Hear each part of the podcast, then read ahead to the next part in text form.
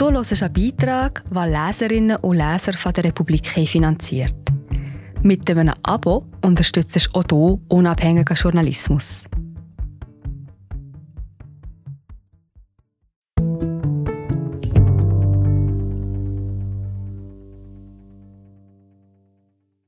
Die Polizei macht mit Hunden Jagd auf Sprayer. Die Verletzungen sind gravierend, Regeln für den Einsatz gibt es kaum. Verbissen von Basil Schöni, gelesen von Danny Exner.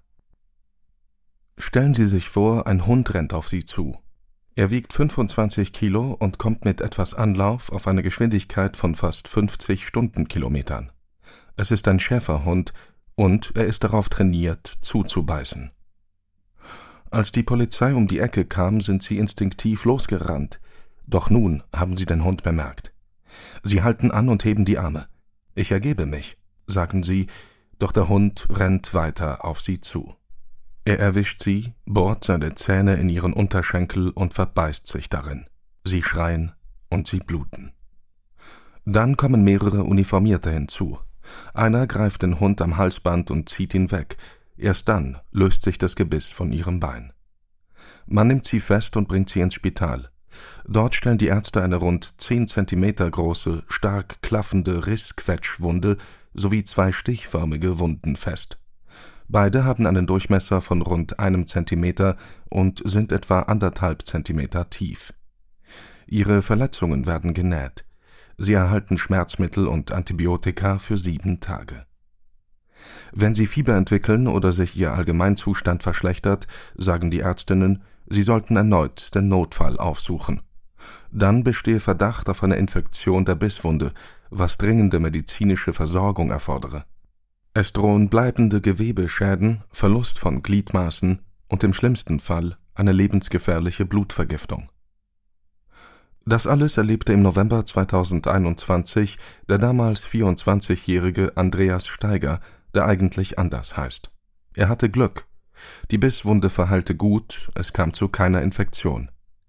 Der Grund, warum die Polizei einen Hund auf ihn losgelassen hatte, war Farbe. Er hatte einen Zug besprayt. Ähnlich erging es in den letzten zwei Jahren vier weiteren jungen Männern, mit denen die Republik sprechen konnte und die ebenfalls anonym bleiben wollen. Sie alle wurden von der Polizei verdächtigt, gesprayt zu haben. Alle fünf versuchten zu flüchten oder sich zu verstecken. Keiner von ihnen war gewalttätig. Und trotzdem wurden sie von einem Diensthund der Kantonspolizei Bern in Arme, Beine oder Brust gebissen. Bei einem von ihnen infizierte sich die Wunde. Er wurde notfallmäßig operiert und verbrachte eine Woche im Spital. Ohne die Operation hätte er wohl einen Arm verloren. Dass die Polizei Diensthunde gegen Menschen einsetzen darf, ist in den kantonalen Polizeigesetzen geregelt, wobei geregelt zumindest für den Kanton Bern kaum der richtige Ausdruck ist. Denn das Wort Hund kommt im Berner Polizeigesetz kein einziges Mal vor. Die Polizei beruft sich stattdessen auf Artikel 132 des Gesetzes. Zitat die Kantonspolizei kann zur Erfüllung ihrer gesetzlichen Aufgaben unmittelbaren Zwang gegen Personen, Tiere und Sachen anwenden und geeignete Einsatz und Hilfsmittel einsetzen. Zitat Ende. Hunde seien dabei als geeignete Einsatz und Hilfsmittel zu betrachten, teilt die Kantonspolizei Bern der Republik auf Anfrage mit. Im Gesetz ist damit bloß geregelt, dass die Polizei Hunde gegen Menschen einsetzen darf unter welchen Umständen bleibt offen. Das ist auch in anderen Kantonen so. Weder in Zürich noch in Luzern oder dem Aargau regeln Polizeigesetze und Verordnungen, wann und wie Diensthunde eingesetzt werden dürfen. Und auch dort kam es zu Fällen, bei denen flüchtende Personen gebissen wurden. Dabei ginge es auch anders. Im österreichischen Waffengebrauchsgesetz beispielsweise ist eindeutig geregelt, wann die Polizei mit Hilfe von Diensthunden einen Menschen festnehmen darf.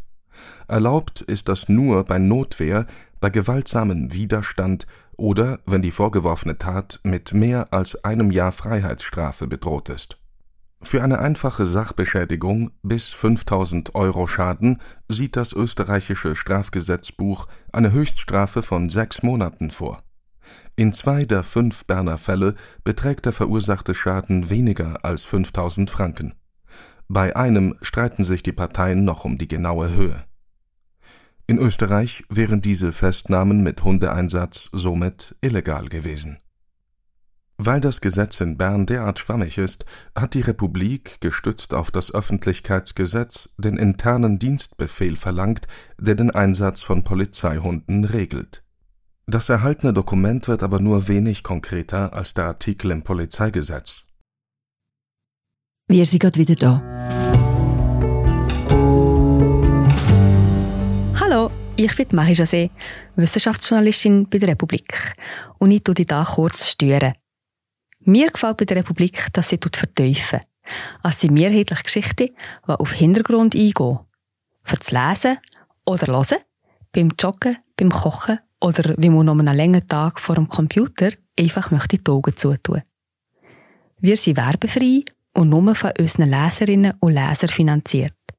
Unter republik.ch slash hallo kannst du auch hier ein Abo lösen. So, und das war es auch schon mit der Störung.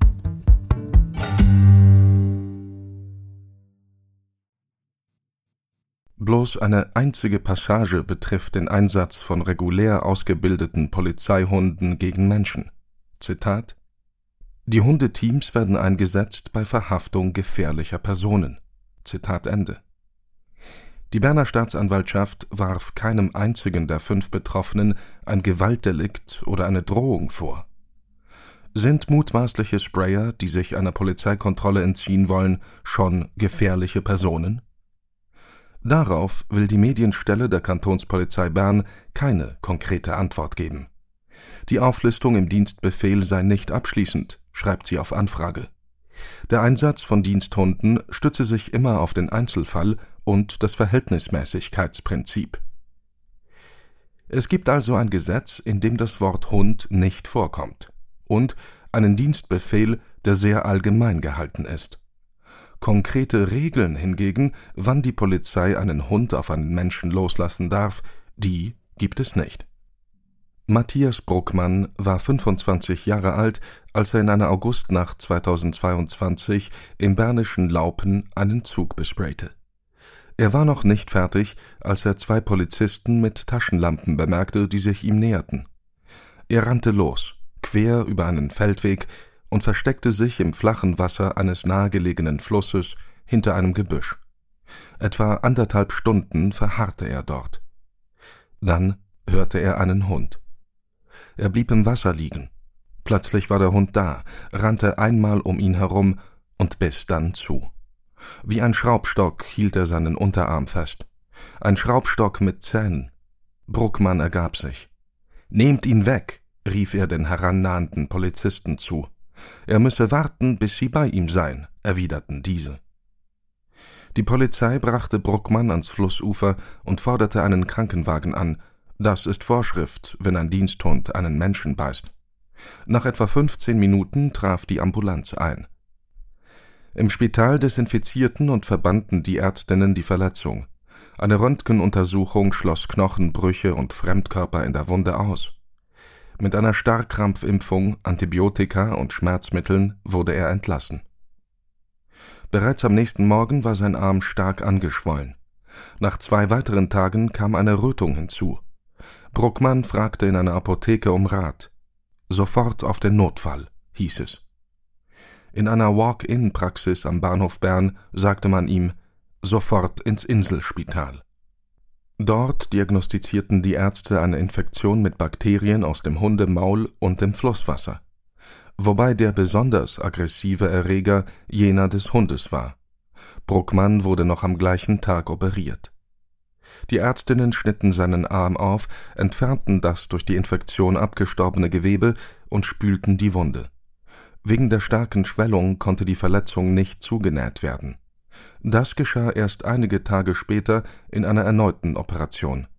Insgesamt verbrachte Bruckmann sieben Tage im Inselspital. Die Ärzte sagten ihm, wäre er zwei oder drei Tage später gekommen, hätte man den Arm womöglich amputieren müssen. Der Faktor Zeit ist bei der Behandlung von Hundebissen sehr wichtig. Sagt Sabrina Jäger-Lehner, Oberärztin an der Universitätsklinik für Notfallmedizin im Berner Inselspital. Es ist wichtig, die Wunde so schnell wie möglich zu reinigen und medizinische Hilfe in Anspruch zu nehmen, um das Risiko von Komplikationen zu minimieren, sagt sie. Zu diesen Komplikationen zählen Primärinfektionen, die nach etwa fünf Prozent der Hundebisse vorkommen. In deren Folge können zudem Abszesse, abgestorbenes Gewebe und tiefe Narbenbildungen auftreten, die zu einer bleibenden Bewegungseinschränkung in den betroffenen Körperteilen führen können. Im schlimmsten Fall droht eine lebensbedrohliche Blutvergiftung. Doch auch ohne Komplikationen können Hundebisse erhebliche Folgen haben. Sie führen zu Hautverletzungen, aber auch tiefere Wunden mit Zerstörung der Muskulatur und der Sehnen sowie Verletzungen von Gelenken und Knochen können auftreten, sagt Jägerlehner. In jedem Fall werden Hundebisse mit Antibiotika behandelt, um das Risiko einer Infektion zu senken. Je nach Impfstatus ist eine Auffrischung des Starrkrampfschutzes angezeigt. Auch Christian Steffen und Dominik Rossi hatten sich versteckt, bevor sie von einem Schäferhund der Polizei gebissen wurden. Im Sommer 2021 hatten sie in Interlaken einen Zug besprayt. Als sie die nahenden Beamten bemerkten, rannten sie in ein sumpfiges Feld. Mehr als eine Stunde verging, dann wurden sie entdeckt. Ein Ruf ertönte. Halt, Polizei. Die beiden rannten davon. Zuerst wurde Steffen gebissen. Er stürzte, kurz bevor der Schäfer ihn eingeholt hatte. Der Hund rannte an ihm vorbei, Steffen raffte sich auf. Dann drehte das Tier um, sprang ihn an und biss ihn in die Brust. Das ist bemerkenswert, denn eigentlich werden Diensthunde darauf trainiert, in Arme und Beine zu beißen. Das bestätigt die Kantonspolizei Bern auf Anfrage. Als die Beamten bei Steffen ankamen, schickten sie den Hund dem flüchtenden Rossi hinterher. Nach einem kurzen Sprint wurde dieser eingeholt. Der Hund biss ihn zweimal in den Oberschenkel. Beide Verletzten wurden zuerst auf den Posten und auf Anraten der hinzugezogenen Sanität schließlich ins Spital gebracht. Steffens Brustverletzung musste nicht genäht werden, doch zwei Jahre später bleibt ihm eine Narbe, die immer noch juckt. Gravierender war der Biss in Rossis Oberschenkel. Das größte Loch, das die Zähne des Schäferhundes hinterlassen hatte, war drei Zentimeter tief. Ein Hautfetzen, der lose vom Oberschenkel hing, musste zuerst wieder angenäht und schließlich ganz entfernt werden. In die tieferen Verletzungen wurden kleine Schläuche gelegt, die verhinderten, dass die Wunden sich schließen. Über einen Monat lang lebte Rossi mit offenen Bisswunden am Oberschenkel.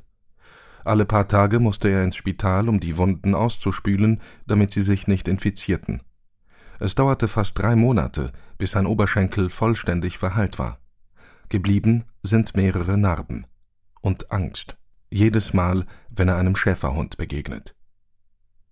Gegenüber 20 Minuten bezeichnete ein Sprecher der Kantonspolizei Bern die Verletzungen der beiden Männer als leicht. Es ist schon okay, dass die Cops Hunde haben, sagt Rossi heute. Bei Bewaffneten, bei Gewaltdelikten oder Geiselnahmen ergibt es ja Sinn, sie einzusetzen. Aber wir bedrohen keine Leute, wir verletzen niemanden. Wir machen Kunst. Am Schluss ist irgendwo etwas Farbe dran. Da ist es doch nicht nötig, Kampfhunde einzusetzen. Was Rossi Kampfhund nennt, heißt bei der Polizei offiziell Schutzhund und bildet gemeinsam mit den Spürhunden das Diensthundewesen der Schweizer Polizeien. Rein rechtlich ist ein Hund ein Einsatz- und Hilfsmittel wie jedes andere im Arsenal der Polizei. Im Unterschied zu einem Schlagstock, einem Taser oder einer Schusswaffe ist ein Hund aber ein Lebewesen, das selbstständig handelt und entscheidet. Umso wichtiger ist es, dass die Hundeführerinnen ihre Tiere jederzeit unter Kontrolle haben. Wie weit das tatsächlich möglich ist, darüber macht die Polizei widersprüchliche Angaben, wie die ersten beiden geschilderten Fälle von Andreas Steiger und Matthias Bruckmann zeigen. Steiger ergab sich der Polizei, als er den Hund bemerkt hatte. Trotzdem biss ihn das Tier in den Unterschenkel. Bei der polizeilichen Einvernahme rund einen Monat später fragte er die Beamten, weshalb sie den Hund nicht zurückgerufen hätten. Er sei zu diesem Zeitpunkt ja weder geflüchtet noch gewalttätig gewesen. Die Antwort der Beamten Man könne den Hund nicht mehr zurückpfeifen, wenn man ihn einmal losgelassen habe. Die Kontrolle sei erst wieder gegeben, wenn der Hundeführer physischen Kontakt zum Hund habe. Ähnlich tönte es bei Bruckmann, dem jungen Mann, dessen Wunde sich infiziert hatte. Der Hund hatte sich in seinem Unterarm festgebissen. Bruckmann ergab sich und forderte die Polizisten auf, den Hund wegzunehmen. Er müsse warten, bis sie bei ihm seien, erwiderten diese. Nach der Festnahme sagte auch ihm die Hundeführerin, der Hund lasse erst los, wenn sie ihn am Halsband halte. Doch sowohl die Medienstelle der Kantonspolizei Bern als auch der Chef des Diensthundezentrums der Kantonspolizei Zürich sagen das exakte Gegenteil. Der Gehorsam auf Distanz ist Teil der Prüfung des Schweizerischen Polizeihundeführerverbands, die jede Polizei in der Schweiz einmal pro Jahr durchführt, sagt Jörg Kuckisberg.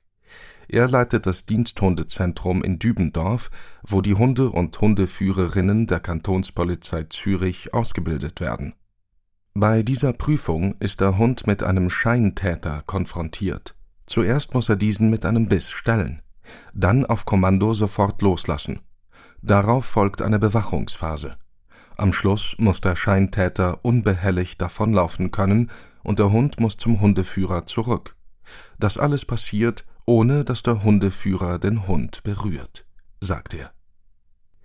Die Kantonspolizei Bern schreibt auf Anfrage, Zitat, Grundsätzlich ist es auf eine für den Hund hörbare Distanz möglich, dass der Diensthund durch ein verbales Kommando der Diensthundeführerin von der Person ablässt und so zurückgerufen werden kann. Zitat Ende. Das sei aber auch immer vom Einsatz und von den örtlichen Umständen abhängig. Wie passt das zu den Aussagen, die die Kantonspolizisten gegenüber Andreas Steiger und Matthias Bruckmann gemacht haben?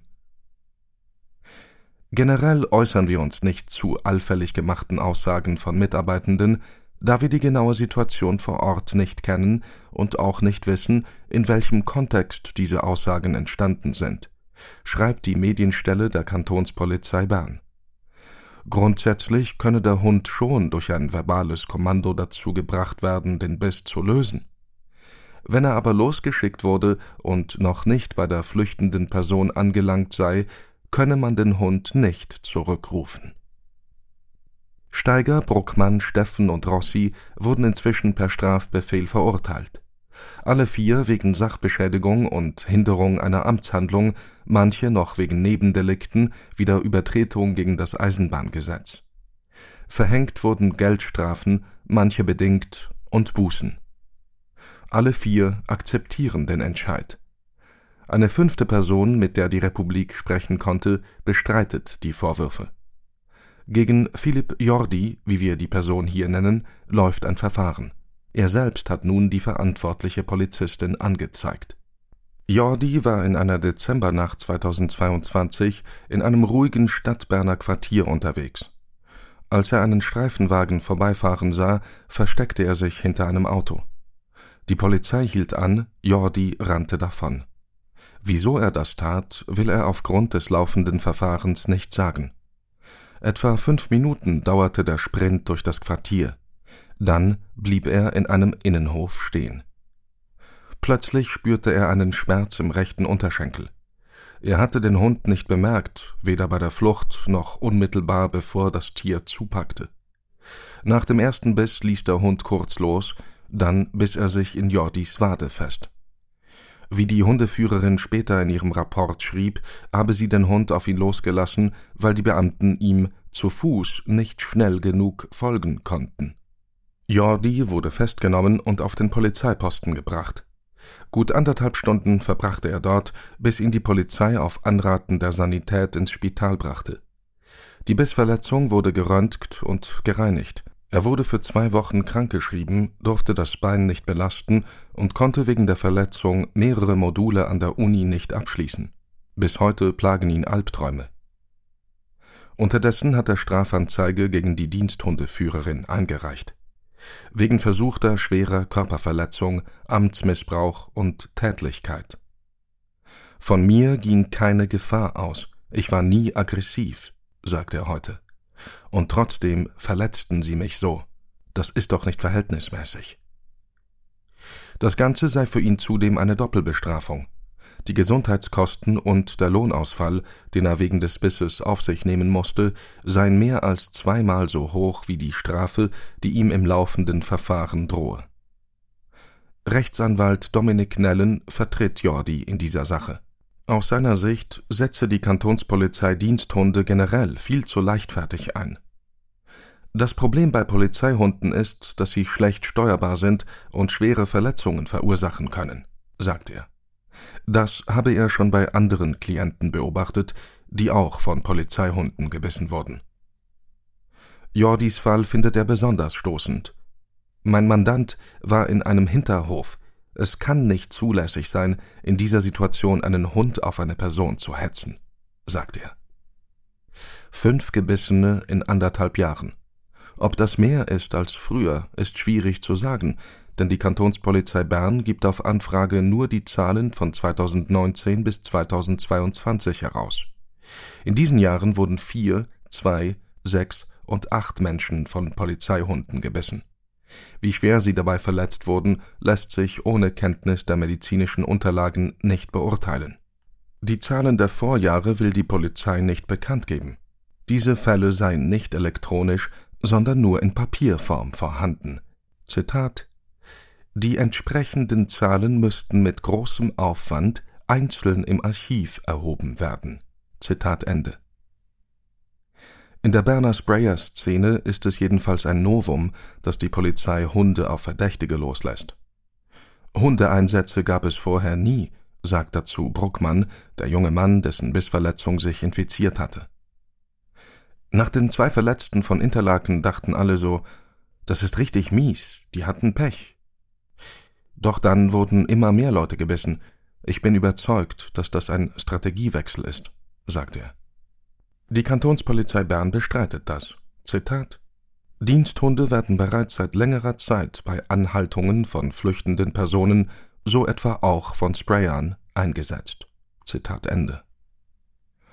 Ob Strategiewechsel oder nicht, wenn die Polizei zur Bekämpfung von Sachbeschädigungen schwere Verletzungen in Kauf nimmt, wie sie durch Hundebisse entstehen können, stellt sich die Frage der Verhältnismäßigkeit. Dieser Rechtsgrundsatz ist in Artikel 5 der Bundesverfassung verankert.